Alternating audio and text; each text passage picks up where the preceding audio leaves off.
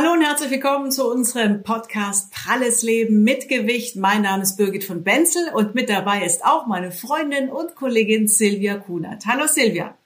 Grüß dich, Birgit. Ben, schön, dich zu sehen. Ich habe mir schon ein bisschen Sorgen um dich gemacht. Du warst ja Fallschirmspringen. Also ehrlich gesagt, allein bei dem Gedanken steigt bei mir schon der Blutdruck. Übrigens ist das heute unser Thema. Also nicht mein Blutdruck, sondern Blutdruck speziell im Zusammenhang mit Übergewichtigen. Aber bevor wir drauf kommen, Birgit, jetzt möchte ich noch wissen, wie war's denn? Es war so aufregend. Also mein Blutdruck war garantiert auf 180, sonst ist mit mir irgendwas verkehrt. Aber du kennst es auch mit hohem Blutdruck, wenn du Stress hast und du hast einen Geheimtipp und damit können wir gleich mal anfangen, falls du uns den verrätst, was du dann da machst. Ja, genau. Und zwar ist das grüner Tee. Allerdings, Obacht, bitte ganz lange ziehen lassen. Also mindestens zehn Minuten. Dann entfaltet er nicht nur seine ganzen wertvollen Wirkstoffe, das ist auch wissenschaftlich untersucht, dass er die hat, sondern dann senkt er auch sowas von den Blutdruck. Das kriegst du mit Yoga und Meditation so nicht hin. Aber das ist natürlich jetzt eher so ein kleiner Tipp für zwischendurch, wenn du mal so eine Blutdruckspitze hast, weil du halt vielleicht gerade... Ich probier's aus, Silvia. Das nächste okay. Mal Fallschirmspringen mit grünem Tee, zehn Minuten gezogen. Gut. Am mindestens zehn Minuten. Aber wir wollen natürlich heute auch den Experten dazu befragen. Ne? Denn Blutdruck ist ja ein ganz großes Thema, heißt ja nicht umsonst der stille Killer, der stille Tod, weil er eben so lange oft unbemerkt bleibt und dadurch dann eben ja sein unheilvolles Werk tun kann bei unseren Gefäßen, bei unseren Organen. Und warum das speziell für Übergewichtige ein Thema ist, das weiß garantiert unser heutiger Experte. Ne? Richtig, Silvia. Und du hast es gesagt, in Deutschland leiden circa 20 bis 30 Millionen Menschen an arterieller Hypertonie, so heißt Bluthochdruck. Aber ab wann hat man überhaupt erhöhten Blutdruck und wie misst man ihn richtig und was für eine tödliche Gefahr steckt denn in ihm? Du hast es angesprochen. Es kann ganz schön gefährlich werden. Und darüber sprechen wir mit unserem heutigen Gast und Health-TV-Experten Dr. Andreas Martin.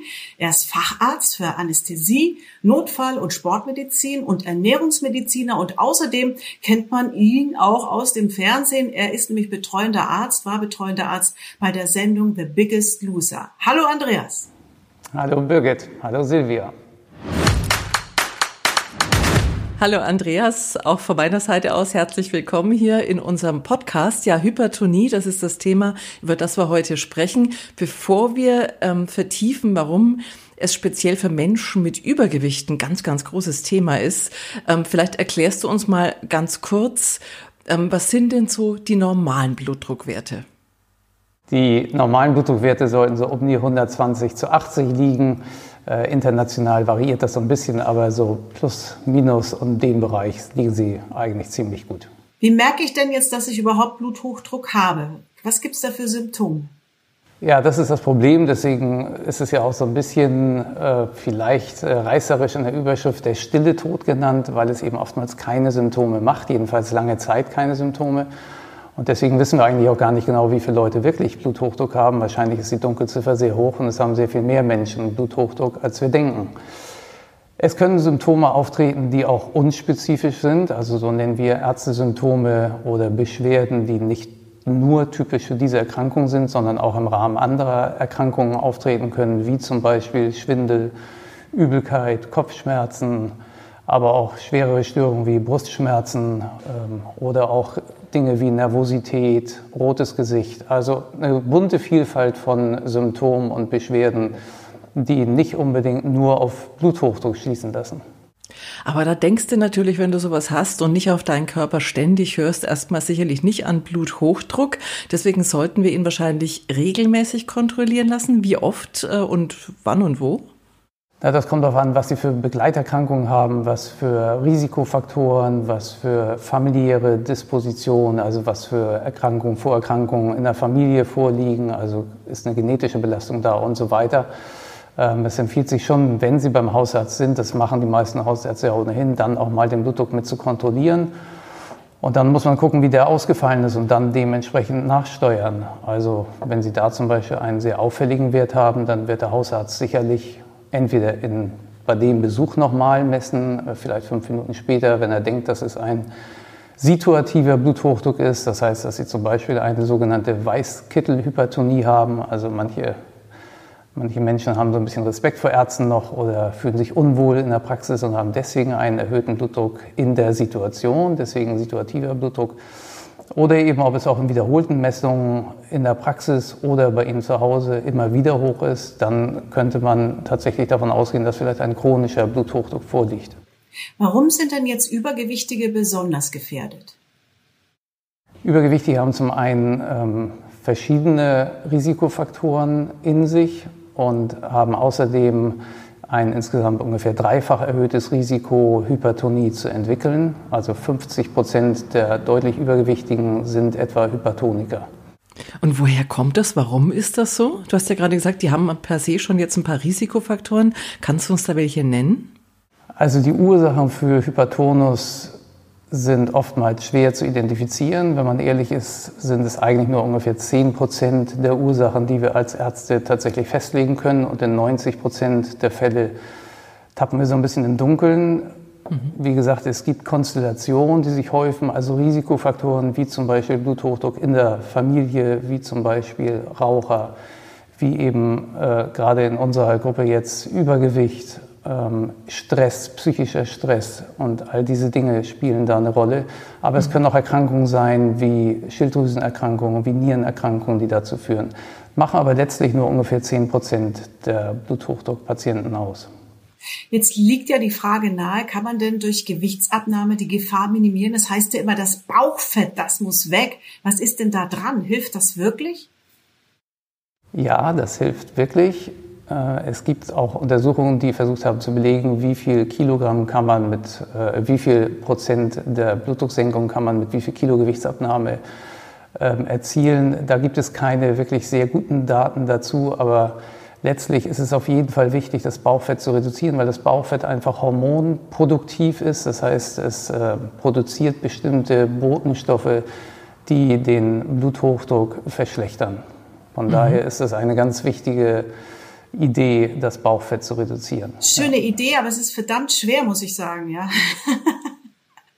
Ja, das ist es, aber es lohnt sich, denn ich habe es ja vorhin schon erwähnt, so leichte Symptome wie Kopfschmerzen, Schwindel, vielleicht mal Nasenbluten, kann man auch sagen, naja, ist ja nicht so dramatisch, aber es kann eben zu ganz anderen, wirklich schweren Komplikationen führen, insbesondere wenn der Bluthochdruck über lange Zeit besteht, also über Jahre und Jahrzehnte vielleicht unentdeckt bleibt, dann kann mhm. es eben zu ganz wichtigen ähm, Veränderungen innerhalb des Gefäßsystems im gesamten Körper kommen oder auch mhm. äh, verschiedene Organe davon schon geschädigt sein. Also ich könnte mir vorstellen, die meisten sehen jetzt ihr Gefäßsystem oder ihre Organe so ein bisschen abstrakter wahrscheinlich. Was konkret kann passieren? Also ich sage mal vielleicht Herzinfarkt, Schlaganfall oder ähm, was, was, was ist so das Schlimmste, was auftreten kann mit einem dauerhaft unbehandelten Bluthochdruck? Ja, herzlichen Glückwunsch, Silvia. Da hast du genau die richtigen Schlagwörter genannt. Äh, Schlaganfall und Herzinfarkt oder allgemein ischämische Herzerkrankungen werden mhm. von der WHO, also von der Weltgesundheitsorganisation, ähm, da wird der Blutdruck für ca. 50 Prozent dieser ähm, katastrophalen Erkrankungen zuständig gemacht. Ähm, mhm. Von daher lohnt es sich in jedem Fall an den Bluthochdruck zu denken und letztlich auch, wenn es schwer ist, daran zu arbeiten, weil äh, in der Todesursachenstatistik liegen Schlaganfall und Herzinfarkt sehr weit vorne. Das kann ich auch als Notfallmediziner bestätigen, äh, wie oft wir genau wegen dieser Beschwerden gerufen werden. Und äh, manchmal können wir noch helfen und manchmal ist es tatsächlich dann auch zu spät. Ja. Hm. Also meine Mutter hatte einen Schlaganfall und die hatte auch zu hohen Blutdruck, nur manchmal, ganz komisch, ganz zu hoch. Aber sie hat nichts dagegen wirklich gemacht. Wie sieht denn eine Therapie aus? Also ich mache mir auch so ein bisschen Vorwürfe und denke, vielleicht hätte sie eine Therapie machen müssen oder eine Behandlung. Gibt's sowas?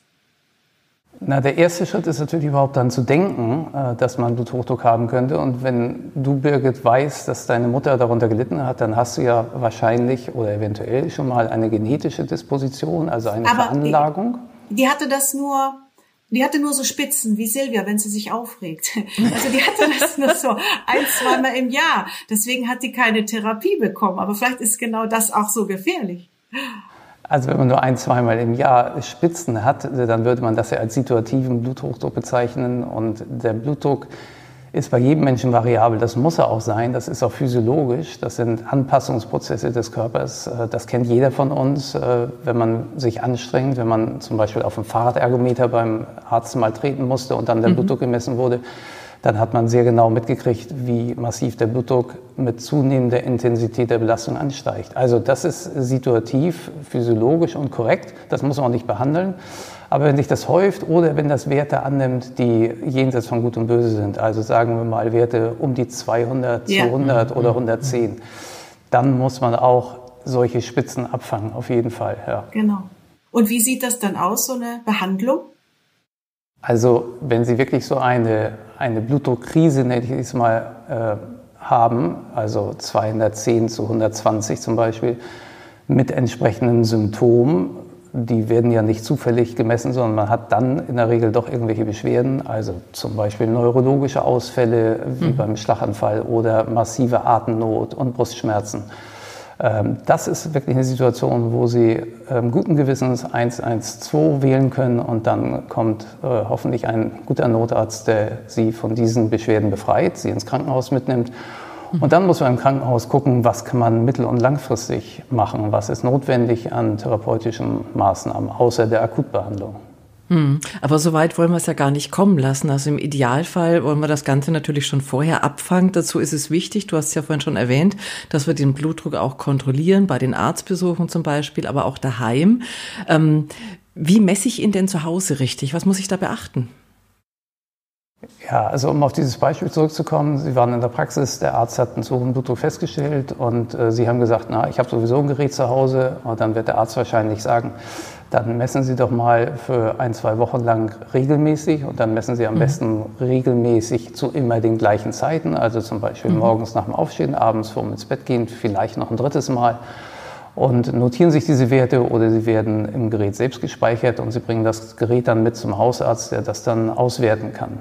Das wäre eine Möglichkeit. Eine andere Möglichkeit ist, dass der Hausarzt Ihnen sagt, ich, wir machen mal eine 24-Stunden-Blutdruckmessung, dann haben wir gleich Werte über einen ganzen Tag. Das heißt, wir haben ausgeschlossen, dass wir nur einen situativen kleinen Moment haben, in dem Sie Bluthochdruck haben, sondern wir haben viele Werte über 24 Stunden gemessen, alle halbe Stunde zum Beispiel, und können dann sehen, zu welchen Zeiten entsprechende Druckerhöhungen vielleicht stattfinden, sich dann überlegen, warum und wie man die dann therapeutisch angehen kann. Zum besseren, ja? Ja, warst äh, noch nicht fertig? Frage, ich war noch nicht fertig, weil die Frage war ja, wie messe ich ihn dann am besten? Mhm. Also, wenn Sie zu Hause, wenn unsere Zuhörer und Zuschauer zu Hause eine Blutdruckmanschette haben, die man um den Oberarm liegt, dann ist es wichtig, dass man das Verhältnis zwischen Oberarm und Blutdruckmanschette beachtet. Die, viele Manschetten sind nur bis 32 cm, manche sogar bis 40 cm Oberarmumfang geeignet. Da muss man sich vorher erkundigen, muss sich so ein bisschen beraten lassen. Wenn man also als deutlich Übergewichtiger einen Armumfang hat, der deutlich höher ist, dann braucht man auf jeden Fall eine andere als die Standard-Blutdruckmanschette. Und dann mhm. legt man die am besten auf den nackten Oberarm, nicht ganz stramm ziehen, aber so, dass vielleicht noch ein Finger drunter passen würde. Nicht den Pullover hochkrempeln und über das hochgekrempelte Gewurschtel dann die Manschette anlegen, das gibt keine verlässlichen Werte und dann lässt man die Manschette messen. Die Alternative wäre, wenn man entweder kein passendes Gerät für seinen Oberarm findet oder aus welchem Grund auch immer man das nicht möchte, dann kann man eine Handgelenksmessung durchführen. Das geht in der Regel so bis um die 20 cm Handgelenksumfang. Da ist es dann wichtig, dass das Handgelenk oder die Hand so ungefähr auf Herzhöhe sich befindet, wenn man die Messung mhm. durchführt. Also entspannt auf einen Tisch legen. Entspannt ist ohnehin wichtig, also nicht vom Kindergarten äh, gerade das Kind abgeholt, äh, noch schnell eingekauft und dann nach Hause gehetzt, äh, dann den Blutdruck messen. Das ist nicht so sinnvoll. Erst noch mal irgendwie eine Viertelstunde in Ruhe zum Luftholen kommen und dann vielleicht den Blutdruck messen. Und eben gleich morgens nach dem Aufstehen, das macht auch Sinn.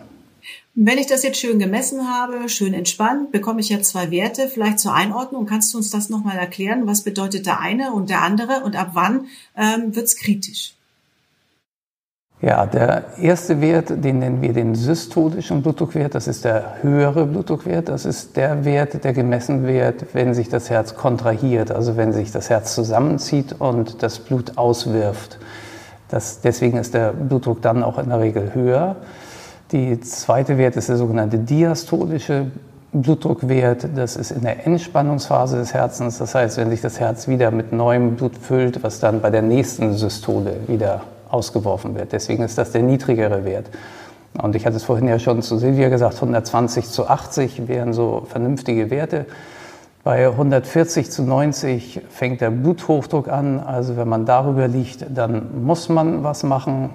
Was man dann machen kann, können wir noch mal drüber sprechen. Aber ab da mhm. besteht Behandlungsbedarf. Ich messe mhm. nachher mal.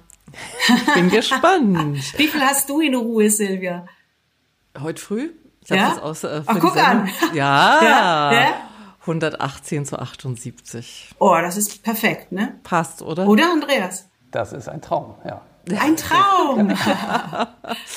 Lass Yoga nicht und grüner Tee. Ja, genau. Also regt, ja. regt mich nicht auf. Was kann ich selber tun, um vielleicht den Blutdruck ein bisschen runterzukriegen? Mit Essen kann man so viel tun. Na, Silvi hat ja vorhin schon mal einen heißen Tipp gehabt mit dem ja. grünen Tee, der lange gezogen ist. Äh, ja, ich bin auch Freund von grünem Tee, kann man auf jeden Fall machen. Was man grundsätzlich sagen muss, ist, wenn der Blutdruck nur moderat erhöht ist, also sagen wir mal zum Beispiel diese 140 zu 90 Grad überschritten hat, dann ist es in jedem Fall das allererste, den Lifestyle mal zu überprüfen und zu gucken, was für Schrauben kann ich da so drehen, dass sich dieser Blutdruck vielleicht wieder in den Normalbereich bewegt. Da können wir gleich noch mal ein paar Worte zu sagen. Wenn der mhm. Blutdruck aber, sagen wir mal, 180 zu 110 oder so ist, dann kann ich nicht anfangen und sagen, na gut, ich höre mal oder ich reduziere mal meine Zigaretten von 20 auf 10 und gucke mal, wie es im halben Jahr ist. Dafür ist einfach der Blutdruck dann schon zu hoch. Da muss man sich ja medikamentös was machen und da muss der Hausarzt eben mit ins Spiel kommen und unter Umständen sogar nicht nur der Hausarzt, je nachdem, welche Begleiterkrankungen noch bestehen, müssen sogar andere Fachärzte noch mit hinzugezogen werden. Mhm. Ähm, ganz das war jetzt noch keine Antwort ja. auf meine Frage. Andreas. Das fragt die Investigativjournalistin nach. Ja. Äh, Ernährungstipps. Was kann ich denn selber tun? Richtig, Ernährungstipps. Also auch einfach prophylaktisch. Ja, wenn das jetzt nur äh, ganz wenig ist, ähm, da gibt's ja so ein paar Sachen, die man vielleicht weglässt. Am besten. Ernährung, Ernährung ist ein Riesenthema. Äh, das würde insgesamt den Rahmen sprengen. Aber um mal ein Beispiel zu nennen, äh, Salz reduzieren wäre eine gute mhm. Idee, weil man festgestellt hat, dass Übergewichtige ähm, auf eine Salzreduktion sehr gut reagieren, oftmals sehr gut reagieren. Es gibt sogenannte salzsensitive Menschen, das heißt, die reagieren darauf, wenn man den Salzkonsum reduziert. Aber es gibt auch sogenannte Non-Responder, also nicht verzweifeln, wenn man selbst nicht reagiert. Das gibt es auch, auch unter Übergewichtigen. Aber ein Versuch ist es allemal wert. Und das Einfachste wäre einfach die Anzahl der Fertiggerichte zum Beispiel mal zu reduzieren. Mal auf die Packung gucken, was an Salz drin ist, weil fünf Gramm mhm. soll man so ungefähr nicht überschreiten. Das ist international so ein bisschen unterschiedlich, aber so bei fünf Gramm, das ist etwa ein Teelöffel nur. Mhm. Und äh, wenn man mal auf die Packung guckt, was so Wurst, Käse, Chips, Fertiggerichte an Salz äh, mit sich bringen, das ist eine ganze Menge. Die fünf Gramm hat man sehr schnell überschritten. Also dein Tipp eigentlich auch selber kochen, weil dann weiß man, was drin ist. Bei Fertigprodukten ist normal viel Salz drin. Das weiß man gar nicht oft, wie, wie, wie viel. Und wenn man selber kocht, weniger Salz und vielleicht mehr Kräuter, dann hat man auch einen guten Geschmack. Auf jeden, auf jeden Fall, genau. Salz lässt sich gut mit verschiedenen Kräutern ersetzen. Ähm, das ist ein ganz wichtiger und ein ganz einfacher Schritt. Ne? Und selber kochen ist ohnehin das Bessere, gar keine mhm. Frage. Nicht nur für Übergewichtige, für jeden, gar keine Frage. Jetzt äh, ist natürlich so bei allem, was du angesprochen hast, ähm, setzt grundsätzlich ja voraus, dass sich jemand auch mal überhaupt beim Arzt blicken lässt. Jetzt ist es aber ja so, dass viele übergewichtige Menschen tatsächlich, wenn man mit denen spricht, oft hört, ähm, Ah, zum Arzt gehe ich nicht, der kann mir sowieso nicht helfen oder ach, ach, da gehe ich nicht gerne hin. Was glaubst du, woran das liegt? Das hat natürlich ganz verschiedene Ursachen, je nach Persönlichkeit. Aber sagen wir mal, bei ähm, deutlich Übergewichtigen ist es sicher auch oft ein Gefühl von, von Scham, ungern zum mhm. Arzt zu gehen. Mhm. Äh, vielleicht auch davon, dass man das Gefühl hat, nicht genauso behandelt zu werden wie Normalgewichtige. Vielleicht äh, hat man da auch schon schlechte Erfahrungen gemacht, dass man so ein bisschen abgewiesen wird oder dass man so ein bisschen von oben herab betrachtet wird und ähm, jeder denkt, na gut, äh, nimm du doch erstmal ab und dann kannst du wiederkommen. So, und das ist sicher einer der Gründe, warum man ungern hingeht. Und dann hört man sich natürlich ungern zum hundertsten Mal an, ähm, das ist wichtig, dass du abnimmst. Mhm. Ähm, aber es ist wichtig, es ist einfach so. Kommen wir mal zu deinem ähm, Auftritt bei The Biggest Loser. Da warst du ja betreuender Arzt. Was hast du da beobachtet? Ähm, man sagt ja, Bauchfett muss weg, das hatten wir schon. Also abnehmen ist auf jeden Fall gut. Ähm, wie haben denn die Leute da am besten abgenommen? Jetzt natürlich durch Bewegung, aber vielleicht gibt es ja auch noch was anderes. Und ähm, ich bin auch nicht so ein Freund, ich, ich gehe auch nicht gern zum Arzt. Ähm, ich mache lieber so andere Sachen. Ich passe auf meinen Körper auf. Ich mache dann wie Silvia Yoga oder autogenes Training habe ich früher gemacht. Ist das vielleicht auch eine Möglichkeit, um den Blutdruck runterzukriegen? Das ist mit Sicherheit eine gute Idee. Also wir haben, ich habe ja vorhin schon darüber gesprochen, dass äh, Stress auf jeden Fall zum Bluthochdruck beitragen kann oder sogar die alleinige Ursache von Bluthochdruck sein kann und äh, Nervosität ein Zeichen von Bluthochdruck sein kann. Also das sind auf jeden Fall Maßnahmen, die sehr gut sind, die ich auf jeden Fall befürworte, weil sie eben auch nahezu nebenwirkungsfrei sind. Also gerade wer sagt, na, ich mag keine Chemie, ich bin da so ein bisschen skeptisch gegenüber den Pharmafirmen und so, äh, der muss eben gucken, was kann er denn an seinem Lifestyle ändern. Und dazu gehören solche Maßnahmen wie autogenes Training, oder Muskelrelaxation nach Jakobsen oder Yoga, äh, solche Dinge auf jeden Fall dazu. Das ist so die mentale Schiene. Ähm, dann haben wir bei Biggest Loser, wir haben auch eine psychologische Betreuung gehabt. Ähm, wir haben da natürlich auch einen Ernährungsökotrophologen, also Ernährungswissenschaftler dabei gehabt der die Pläne ähm, für die Leute zusammengestellt hat, wie sie sich gut essen und hat auch mit denen zusammengekocht, hat denen das auch gezeigt, äh, was ist wie gut, warum ist was gut, warum ist was nicht gut, sich die Packung angeguckt, guck mal, was draufsteht, äh, wo du das, wo findest du was, um zu gucken, ist das das Richtige für mich oder nicht. Ähm, das ist so die zweite Schiene Ernährung und die dritte Schiene ist eben Bewegung und dafür gab es äh, Personal Trainer, wie das ja heute, glaube ich, in der Sendung auch immer noch ist, ähm, dass die Leute äh, ständig motiviert werden durch äh, Personal Trainer. Motiviert bis angetrieben, muss man auch zugeben, ja. Aber letztlich, äh, sie haben natürlich zwischendurch ab und zu mal gekotzt, die Leute, und die Personal Trainer gehasst, gar keine Frage. Aber am Ende waren sie doch froh, weil der Erfolg ähm, hat denjenigen einfach recht gegeben. Ne? Bei Personal Trainer, da muss ich jetzt mal kurz, das passt jetzt sogar, jetzt weil du es gerade angesprochen passt zum Thema, zum Abnehmen, aber nicht zum Blutdruck. Ganz kurz, Birgit, du hast, glaube ich, mal mit dem Personal Trainer auch von, äh, von der Heidi Klum trainiert, oder? Mit dem Kirsch. Ja. Wie war denn das? Äh, super. Also wahnsinnig effektiv, aber das war das war super. Der guckt dich an, der scannt Aha. deine Figur und sagt, äh, ja, du hast jetzt so einen Arsch und äh, du hast hier ein Problem und dafür habe ich jetzt die Übung und dann geht das da weg und wird auch noch knackig. also genau, äh, genau was, was du willst. Also er modelliert quasi deine mhm. Figur. Es ist jetzt nicht, ähm, ich, ich, ich mache mich sonst warm und mache so meine Übungen. Ich habe immer so mhm. ähnliche Übungen und das mhm. waren dann ganz andere Übungen. Also für mich war es, ich, ich habe mir so einen Birnenpo und damit ich einen Apfelpo kriege, äh, habe ich dann äh, so eine spezielle Übung bekommen. Also ich habe auch ein Buch äh, von ihm, wo Übungen drin sind, die mache ich immer noch. Ja, das ist jetzt aber ein ganz anderes Thema. Ist noch beim Stichwort Personal Trainer abgeschweift. Aber das Sorry, ist, ist, gut, weil das motiviert einen so ein Personal Trainer. Ne? Dann Wenn man es selber nicht schafft es ist ja gut generell, sich sowieso in der Gruppe oft zusammenzufinden, ne, dass wir im positiven Sinn diesen Gruppenzwang haben, wo man dann äh, eben gemeinsam versucht abzunehmen. Da traut sich dann auch einer eher nicht so zu schwächeln. Ähm, wir haben übrigens äh, bei Facebook ja auch jetzt extra für pralles Leben mit Gewicht äh, so eine Community quasi ins Leben gerufen, wo ihr euch da auch austauschen könnt, die ihr uns zuhört oder zuschaut und ähm, auch mit gleichgesinnten Erfahrungen, Geschichten teilen könnt und natürlich auch mit uns Kontakt aufnehmen könnt. Und da sind auch Fragen jetzt schon reingekommen von der Community eben. Ähm, eine davon. Darf ich noch mal ähm, ganz kurz ja, ja, klar. Personal Trainer was sagen? Ja, gerne. Du bist auch den Apfelpunkt.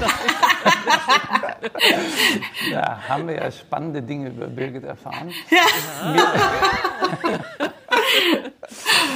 Nee, mir ist es aber nochmal ganz wichtig zu sagen, man braucht keinen Personal Trainer. Ne? Also mhm. diesen Luxus, den können sich einfach nur wenige leisten. So und den muss man sich auch nicht leisten. Und man muss nicht mal wirklich ernsthaft trainieren. Also wer jetzt mit Sport noch nie in seinem Leben was anfangen konnte, äh, wer schon Schulsport immer gehasst hat und das Wort mhm. schon äh, beim Wort Hier. schon Schweißausbrüche kriegt, ja. ähm, man braucht keinen Personal Trainer, man muss nicht mal unbedingt trainieren, man muss sein Bewegungsverhalten insgesamt einfach mal überdenken und einfach mal überlegen, wo kann ich einfach mal zum Beispiel mehr Schritte machen, wo kann ich mhm. äh, auf den Fahrstuhl verzichten und gehe die Treppen hoch und all diese Dinge. Ähm, das macht schon ein mehr, einen Kalorienmehrverbrauch, der sich auf die Dauer bemerkbar macht. Mhm. Natürlich wäre es noch schöner, wenn man noch ein bisschen mehr an Intensität und Volumen drauflegt, aber das wäre schon mal ein Anfang. Deswegen hat Silvia einen Hund. Ich wollte gerade sagen. Die muss raus. Die muss, ja, ja, das ist nicht schlecht. Richtig, die Lara ist mein Personal Trainer und da gibt's auch gute Studien darüber tatsächlich, aber es wäre ja. mal ein anderes Thema, dass äh, eben ein Tier generell zur Gesundheit beiträgt ja. und gerade der Hund, du musst im Prinzip, wenn du ihn auch richtig artgerecht behandeln willst, du musst raus mit dem Hund. Bin früher, glaubt jemand, ich wäre freiwillig früher zweimal am Tag spazieren gegangen? Nein, mit der Lara mache ich das tatsächlich, ja. So, jetzt sind wir aber gespannt auf die Fragen der Community. Mhm. Und da haben wir eine zum Beispiel, stimmt es, dass ich allein durch Abnehmen meinen Blutdruck senken kann? Das hatten wir eigentlich schon, Andreas, ne? Haben wir eigentlich schon beantwortet. Genau, bin ich vorhin schon kurz darauf eingegangen. Also die Erwartungen nicht zu hoch knöpfen. Also ich kann jetzt nicht erwarten, dass ich fünf Kilo abnehme und habe dann Blutdruck statt 180 plötzlich zu 140 oder so. Das funktioniert sicherlich nicht. So, aber mhm. Gewichtsabnahme ist eine der ganz wichtigen Dinge im Rahmen der Bluthochdruckbehandlung, gar keine Frage. Mhm. Ähm, eine andere Frage, äh, die jetzt kam, ist bei den Blutdruckmessgeräten für zu Hause. Da sieht man ja eben nicht nur den Blutdruckwert, also den äh, diastolischen und den systolischen, sondern da ist auch immer noch die Pulsfrequenz dabei. Warum ist das wichtig? Was bedeutet das? Ja, genau. Der dritte Wert zeigt die Herzfrequenz an und äh, das macht auch Sinn, sich den mitzunotieren, wenn man zum mhm. Beispiel für den Arzt die Blutdruckwerte ohnehin aufschreibt, weil da eben so ein bisschen ähm, über die gesamte Kreislaufsituation zusätzlich Auskunft gibt. Aha. Also es kann zum Beispiel äh, zeigen, dass jemand unter Stress steht, weil wenn die Herzfrequenz äh, viel zu hoch ist, also sagen wir mal in Ruhe sollte sie so in etwa um die 60 liegen und wenn sie eine Herzfrequenz von 90 haben, dann stimmt da auch schon irgendwas nicht. Also das kann mhm. psychisch sein, das äh, können mentale Störungen sein, das können aber auch organische Ursachen sein, dass sie zum Beispiel Herzrhythmusstörungen oder so haben. Also solche zusätzlichen Informationen sind für einen Arzt auf jeden Fall wichtig und der kann aus dem Gesamtbild kann er dann auch das Beste rausholen für Sie. Manche Blutdruckmedikamente machen zum Beispiel eine sogenannte Bradykardie, also eine sehr langsame Herzfrequenz. Und auch das wäre ja wichtig zu gucken, dass wenn der Arzt sieht, okay, die Blutdruckwerte sind zwar prima jetzt, aber dafür schlägt das Herz jetzt so langsam, dass das unter Umständen wieder Probleme machen kann, ist das ja auch ein wichtiger Wert. Und noch eine Frage. Ich habe einen Oberarmumfang von 40 Zentimetern. Muss ich da eine spezielle, ein spezielles Blutdruckmessgerät haben? Wahrscheinlich. Bei 40 Zentimetern ist es so, dass die meisten Standard-Blutdruckmessgeräte nicht mehr dafür passend sind und dann erhält man falsche Werte. Das heißt, da muss man, wenn Sie ein Gerät zu Hause haben, muss man mal in die Herstellerangaben gucken, bis zu welchen Armumfängen diese Geräte zugelassen und geeicht sind oder ansonsten in der Apotheke oder wo auch immer man sich das kaufen will oder auch beim Arzt selbst mal fragen. Aber in jedem Fall ist 40 cm ein Armumfang, der wahrscheinlich ein besonderes Blutdruckmessgerät benötigt. Jetzt kam noch eine Frage rein, die finde ich tatsächlich auch sehr spannend. Äh, es ist ja jetzt auch Ferienzeit und ich meine, egal ob Urlaub in Deutschland oder im Ausland, es passiert ja oft, auch die Ärzte wollen ja mal Urlaub machen, dass ähm, ja die Medikamente ausgehen. Kann ich denn dann einfach die Medikamente, auch jetzt den Blutdruck zum Beispiel von meinem Partner oder meiner Partnerin nehmen? Oder vielleicht von der Mutter oder von der Schwester? Mein Bluthochdruck ist doch Bluthochdruck. Der Tablette, wenn hilft, ist doch für mich dann auch gut. Ja, ich danke dem Zuhörer oder Zuschauer äh, für diese Frage, weil mir das als Notarzt schon mehrfach untergekommen ist. Also Sie sind hm. nicht der Einzige, auch wenn es andere okay. über diese Frage lachen. Äh, das ist durchaus eine Idee, auf die manche Leute kommen. Und die ist ganz klar mit Nein zu beantworten. Auch wenn mhm. Ihr Partner auch Bluthochdruck hat, heißt es nicht, dass er die gleichen Medikamente kriegt. Und selbst wenn er das gleiche Medikament kriegt, heißt es nicht unbedingt, dass es in der gleichen Dosierung ist. Also auf keinen Fall einfach ein anderes Blutdruckmedikament nehmen, weil es ja die gleiche Erkrankung ist. Und noch eine Frage. Reicht es nicht, dass ich die Medikamente nur nehme, wenn ich mich schlecht fühle? Auch das ist eine gar nicht so seltene Idee. Ich frage die Leute dann immer, äh, wenn ich als Notarzt zu ihnen komme, was heißt denn schlecht fühlen? Wann nehmen Sie es denn? Und äh, dann wissen die oftmals schon gar nicht mehr, was sie sagen sollen. Manche sagen dann noch, naja, dann will ich Schwindel habe zum Beispiel. So Schwindel kann natürlich tausend verschiedene Ursachen haben und muss unter Umständen gar nichts mit dem Blutdruck zu tun haben. Und auf der anderen Seite kann sie die ganze Zeit Bluthochdruck haben, ohne irgendwas zu merken und nimmt dann keine Medikamente. Also ganz klare Antwort nein. Blutdruckmedikamente werden regelmäßig genommen. Und wenn man sie absetzen will, dann nur nach Rücksprache mit dem Arzt, kein eigenmächtiges Absetzen von heute auf morgen. Das kann unter Umständen sogar zu gefährlichen Situationen führen. Also das ist nicht wie mit Kopfschmerztabletten. Nein. Hm. Also Therapietreue, wie es so schön heißt, ist ganz, ganz wichtig. Vielleicht das noch abschließend ist mir jetzt gerade noch eingefallen aus meinem Bekanntenkreis, eine Radiokollegin, die hat jetzt auch Bluthochdruck entwickelt und ähm, von den Tabletten wird ihr immer die Zunge pelzig. Also mit anderen Worten ist natürlich schlecht, wenn du viel sprichst. Und dann neigen ja auch viele dazu zu sagen, ja komm, dann lass ich's weg, wird schon gut gehen. Ähm, wie sind denn du und deine Kollegen da aufgeschlossen? Kann man mit euch sprechen? Kann man sagen, ich vertrage das nicht, ich würde lieber was anderes ausprobieren? Nee, so sind wir Ärzte nicht. Mit uns kann man nicht sprechen. Das ist, da hören wir gar nicht zu. ja, ihr habt ja nie Zeit. Das ist ja mal in der Praxis, das geht ja zack, zack, zack. Ne? Ja, aber jetzt nehmen wir uns ja die Zeit. Doch, mhm. natürlich kann man das. Und natürlich muss man genau das machen. Zum Hausarzt gehen und sagen, ich habe die und die Probleme. Ähm, gibt es Alternativen? Und äh, in den meisten Fällen gibt es Alternativen. Und dann kann man gemeinsam was Neues ausprobieren. Gar keine Frage. Das ist so. An viele, viele Stelle, Antworten, ja. Hast du noch eine Frage, Silvia? Äh, äh, nein, aber eher einen wichtigen Tipp. Ähm, der Andreas hat es ja gerade schon gesagt, jetzt äh, nehmen wir uns eben die Zeit für die Fragen unserer Zuhörer, unserer Zuschauerinnen. Und ähm, wir können natürlich nur Inspiration sein, letztlich Tipps geben, Anregungen geben, aber wir wollen natürlich auf keinen Fall den Besuch in der Praxis ersetzen. Das auf jeden Fall. Und wer Fragen hat, der kann die natürlich auch stellen auf Social Media, auch wer noch Fragen an Andreas hat. Andreas, ganz herzlichen Dank für deine Zeit und diesen Einblick und die vielen, vielen Tipps, die wir jetzt mitbekommen haben. Dankeschön. Gerne, bitteschön. Freue mich aufs nächste Gespräch. Wir uns auch. Ja, Silvia, da war jetzt ganz schön viel drin, was?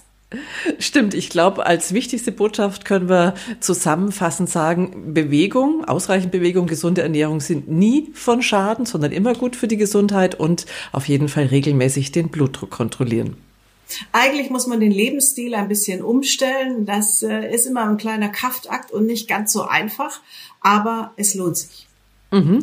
Es lohnt sich und wenn ihr da draußen, die uns zuschaut oder zuhört, Fragen habt, dann gerne an uns stellen. Wir haben jetzt äh, übrigens auch äh, eingerichtet WhatsApp für euch. Da könnt ihr auch Sprachnachrichten bei uns hinterlassen unter 0152 0205 1376 oder auch eine E-Mail an info at healthtv.com www.bluthochdruck.de und natürlich bei Facebook und YouTube in die Kommentarfunktionen reinschreiben. Also Bluthochdruck, unterschätzt bitte die Gefahr nicht. Falls ihr da ein bisschen ein Problem habt, guckt mal ganz genau drauf oder lasst das mal abchecken. Mhm. Und schaut auch gerne mal rein bei Pralles Leben mit Gewicht bei der Community bei Facebook, die wir für euch eingerichtet haben. Wir freuen uns auf regen Austausch mit euch. Wir sagen Danke fürs Einschalten. Bis zum nächsten Mal. Und da kommen wir nämlich ins Schwitzen. Mhm. Ja, wir kommen ins Schwitzen. Wieso? Du kommst ins Schwitzen. wir kommen alle gemeinsam ins Schwitzen, weil das nämlich unser nächstes Thema sein wird. Mhm. Also wenn ihr Fragen dazu habt, gerne jetzt schon an uns schicken. Das war's also für heute, ihr Lieben. Wir sind nächste Woche wieder für euch da am Donnerstag oder in der Mediathek bei Health TV. Könnt ihr uns immer sehen. Wir würden uns freuen, von euch zu hören. So ist es. In diesem Sinne, bleibt gesund. Tschüss.